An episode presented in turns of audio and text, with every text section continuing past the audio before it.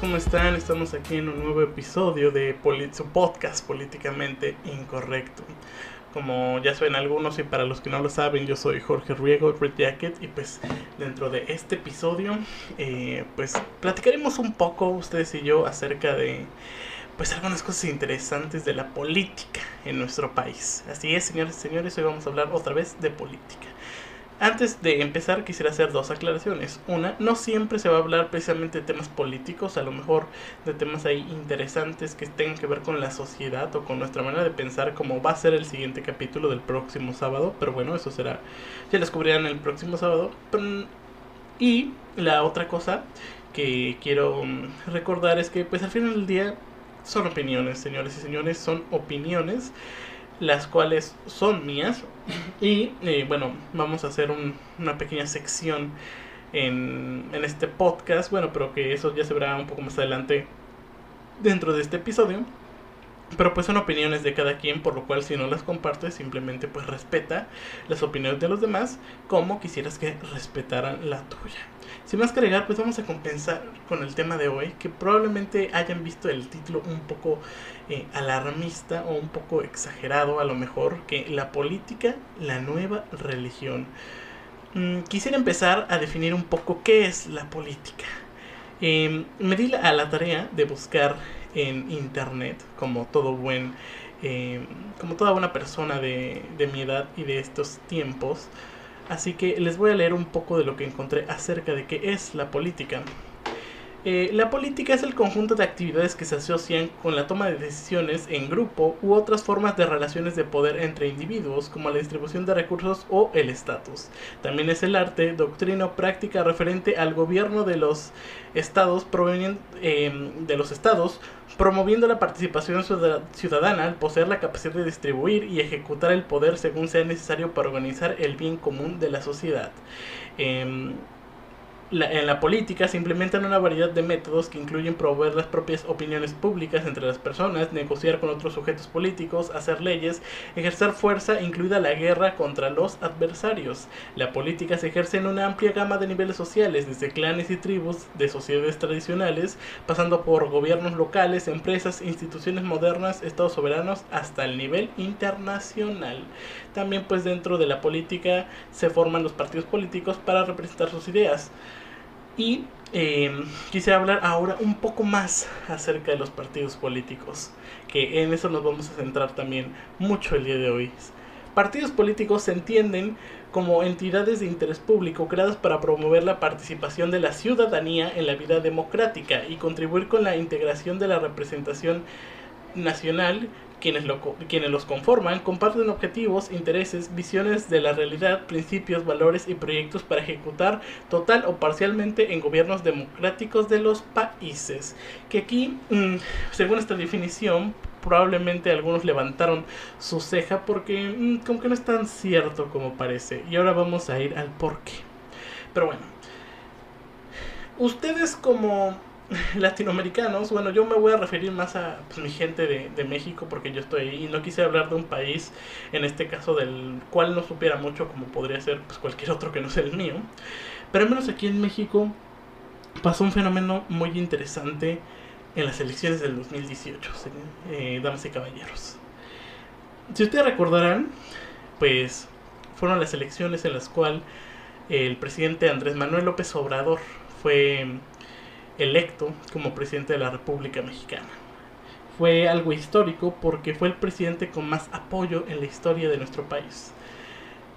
Mm, o sea, ganó, eh, ganó de calle, como decimos en mi pueblo. Se lo llevó todos de corbata. Y a mí se me hizo bastante interesante porque pues ocupó mucho populismo, obviamente, que pues hace sentir de que sí, yo también soy del pueblo y soy como ustedes, vamos a mejorar este México que está sumido en la pobreza. Y no les voy a mentir, damas y caballeros, yo le creí, yo, yo, ¿cómo se llama? Yo era parte de los que creían en él de que pues él podría hacer el cambio, pero pues ya van tres años de que este hombre salió electo y en lo personal yo no he visto que mejore mi vida en nada. Bueno, menos ni, mi vida ni la de mi familia. Claro que también no voy a decir que puedo afectar a lo mejor en su plan de, de gobierno, pues el coronavirus no, no, era algo que alguien esperara. Pero yo siento que pues ha sido uno más del montón. Obviamente esto representará varias eh, eh, disgustos o varias eh, contraopiniones a la que yo estoy dando y precisamente a eso me voy a enfocar, a esa gente que a lo mejor escuchó esto y que no le pareció que diga que Andrés Manuel está haciendo las cosas bien, que Andrés Manuel está eh, haciendo lo que ningún presidente hizo y es cómo llegó a tener Andrés Manuel ese poder para que la gente lo idolatre tanto. Y, y, y ahorita voy con otros ejemplos, aparte del de López Obrador. Pero a mí se me hizo, bueno, se me está haciendo tan descabellado que antes eh, lo único que nos unía como mexicanos era nuestro odio, nuestra burla, la sátira que le hacíamos al presidente. Pues todos los memes para pues lo más fresco Peña Nieto, o sea, todos nos burlábamos de él, a todos lo odiábamos, todos decíamos que era un ratero, pero en eso estábamos de acuerdo todos. Y ahorita con Andrés Manuel el país se dividió en dos, el, es como en América, los que lo aman y los que lo odian. No hay un punto medio, no, no hay cómo se llama... Pues sí, el punto medio es o bien o mal o blanco o negro. Pero la gente que lo idolatra, que dice, sí, todo está bien, lo que hace él está bien, a mí se me hace demasiado extraño.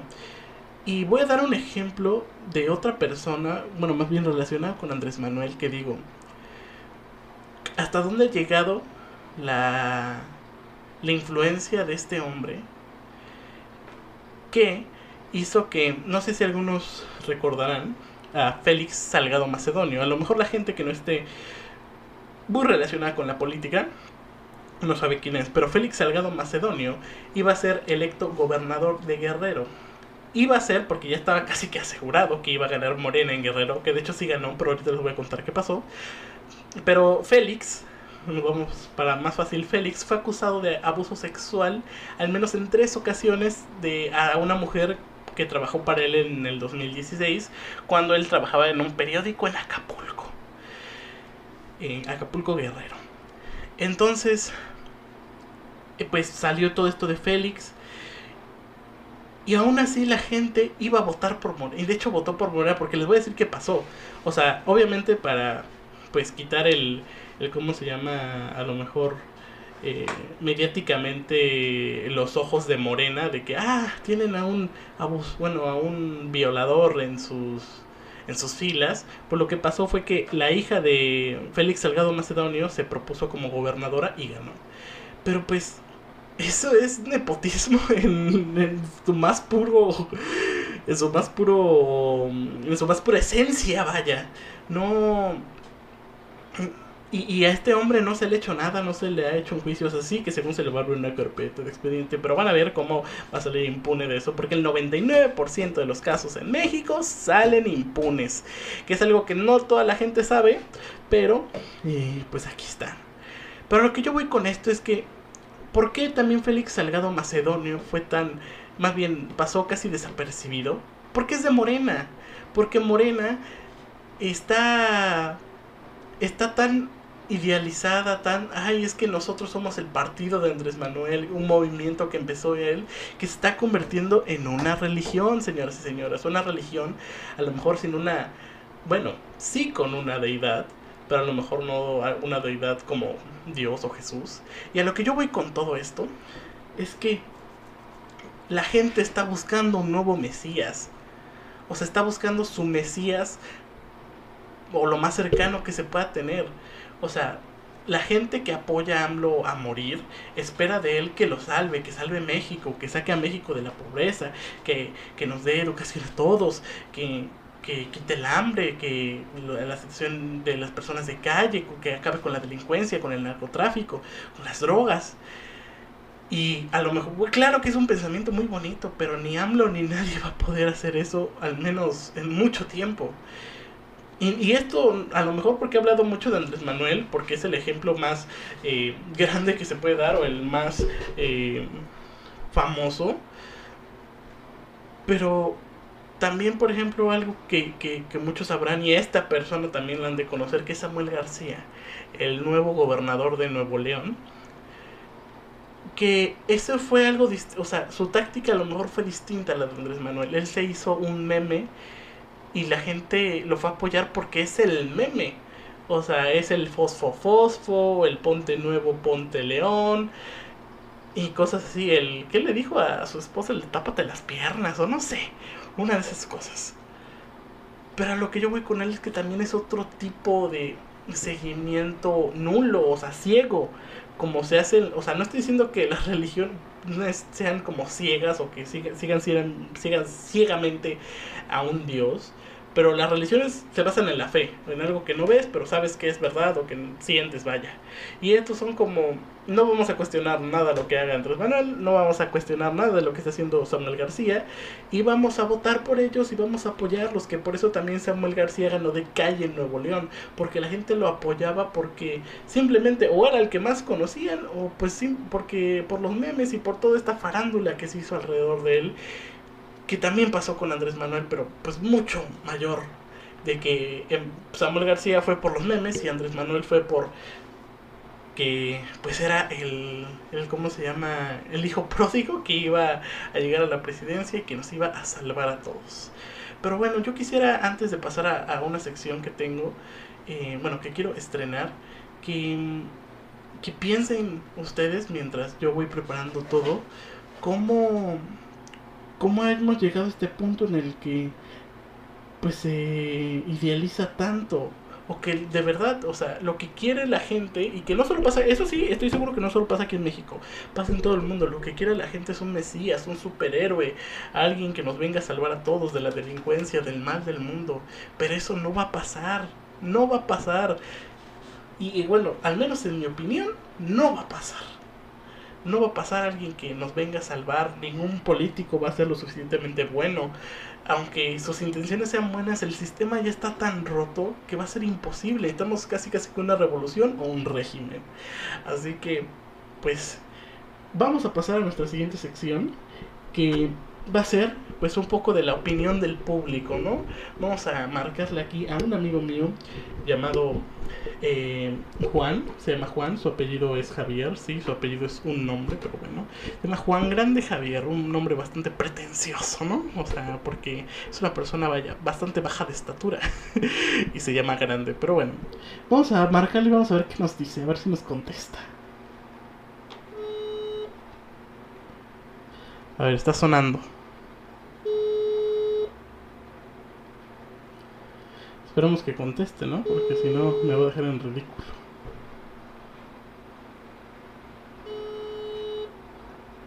Hola, hola. Bueno. Hola, Juan. Estás completamente en vivo en Políticamente Incorrecto. ¿Cómo te encuentras? ¿Podrías hablar un poco más fuerte? ¿Qué pasó? Ah, que te encuentras completamente en vivo en Políticamente Incorrecto. ¿Cómo estás? Ah, bueno, quisiera hacerte una pregunta. Oye, pero qué agresividad, ¿no? Ah, no, perdón, es que no, no soporto. la incertidumbre. pero bueno, eh, quisiera preguntarte algo porque más que nada es la opinión del público y a lo mejor la gente quisiera saber eh, qué, qué opina pues alguien eh, que no soy yo. Y quisiera preguntarte Tú obviamente conoces a Andrés Manuel López Obrador, ¿no? A nuestro presidente queridísimo de nuestro México de Oro. Y pues seguramente te habrás dado cuenta que con él pasa un fenómeno muy extraño, lo cual la gente o lo ama o lo odia, pero aquellos que lo aman, lo aman casi como si fuera un dios. O sea, de que no puedes hablar tantito de él mal porque se te lanzan encima. ¿Qué opinas acerca de eso? Pues, o sea, yo digo que amarlo hasta este punto está mal porque pues, porque no o sea no es sano. O sea lo puedes admirar y todo pero admirarlo hasta el punto de pelearte con las demás personas porque solo dicen algo mal de él pues, obviamente está mal. Estamos de acuerdo que que cómo se llama que hay gente que lo sigue ciegamente no Exacto, porque miras que por lo menos sale de una buena persona, ¿no? Pero Andrés Manuel como que no, no queda bien. Exactamente. Pero bueno, eh, muchas gracias por... Bueno, ¿quieres agregar algo más? Estás en vivo, Juan. Ajá, que investiguen todo lo que ha hecho Andrés Manuel López Obrador. Como lo bueno y lo malo, ¿no? O sea, no solo lo bueno. Para que vean que no es un santo como todos piensan. Ok, muchas gracias Juan. Eh, ¿Algo que quieras decir antes de despedirte? Que Andrés Manuel López Obrador es un Hitler. Ok. Adiós, gracias. Bueno, ahí tienen la opinión del público, damas y caballeros. También un poco alarmista, ¿no? Pero a lo que va con esto es que sí, o sea, tiene mucha razón y es algo que yo no dije, que hay que investigar, hay que investigar acerca de, de la gente con la cual estamos tratando, a la gente que estamos siguiendo. O sea, no podemos simplemente por dejarnos llevar por lo que ellos nos dicen. O sea, tienes que investigar más, o sea, tienes que investigar acerca pues de lo que ellos no nos están contando y de las cosas malas que han hecho, porque todo el mundo ha hecho cosas malas de cierta medida. Pero bueno, quisiera terminar con una reflexión, mis queridos amigos, amigas, o como se identifiquen ustedes, no importa. No, es cierto. Eh, quisiera repetirlo otra vez. No hay un nuevo Mesías. No hay no hay otro Jesús, no no nadie nos va a venir a salvar, no hay otro Superman. Bueno, más bien Superman pues no existe, ¿no? Pero no va a haber un nuevo Superman. Estos hombres, estas mujeres que están en la política, a lo mejor algunos tienen buenas intenciones, no voy a decir que no, que todo es negro, pero la mayoría no. La mayoría roba mucho o poquito. Y eso creo que estamos de acuerdo todos. A lo mejor, en, y, y no solo en México, en todo el mundo lo que tenemos que hacer lamentablemente, si me preguntan a mí, eh, pues ¿qué hacemos si todos son malos? Pues lamentablemente sí, votar por el menos peor, como se ha venido haciendo estos últimos años. Y algo que también quisiera decir es que no, no me malentiendan, no significa que nunca va a haber un cambio, porque sí, es algo que eventualmente pasará y yo espero que sea un cambio bueno. Por ejemplo, pues está el ejemplo de las revoluciones en las cuales eh, eh, vaya pues se peleó a punta de balazos que ese será otro episodio a punta de balazos eh, pues por los derechos humanos o por los derechos de ciertas personas que estaban siendo eh, vaya eh, esclavizados o que estaban siendo pues simplemente que no recibían el mismo trato que otros cuando pues es lo justo para todos. Y sí eventualmente con un cambio bueno con el cambio generacional va a haber generaciones que de hecho ya se está formando el nuevo cambio eh, la nueva revolución va a llegar y que siempre va a buscar cosas mejores porque algo que les quiero decir es que obviamente estamos mejor que antes. El que diga que estamos mejor de, que antes no sabe, no sabe o ni siquiera vivió en ese entonces. Porque hay muchas cosas que había antes que ya no hay ahorita y que si, si siguieran existiendo ahorita, por ejemplo, pues el trato que se le da a la mujer, a los negros, eh, el holocausto, el racismo, bueno, el racismo ya lo dije, ¿no? Eh, y cosas así. Pues si siguieran esas cosas no creo que estaríamos muy felices todavía. Así que, pues mis queridos amigos, llegamos al final de este segundo episodio de Políticamente Incorrecto. Espero que les haya gustado y que les haya entretenido. Eh, no olviden compartirlo si pues les gustó y darle like y suscribirse al canal que eso me ayudaría bastante. También no se pierdan el proyecto Azteca que acaba de salir el primer documental de los episodios del proyecto Azteca que abarca desde el, pues el México prehispánico hasta la independencia de México para que puedan aprender mucho si así lo desean. También pues recuerden que esto es un espacio libre de opinión, si alguno tiene una opinión que quisiera eh, comentar, pues la puede dejar en la parte de los comentarios. Sin más que agregar, yo soy Jorge Riego Red Jacket y recuerden que la única verdad es que la verdad es relativa.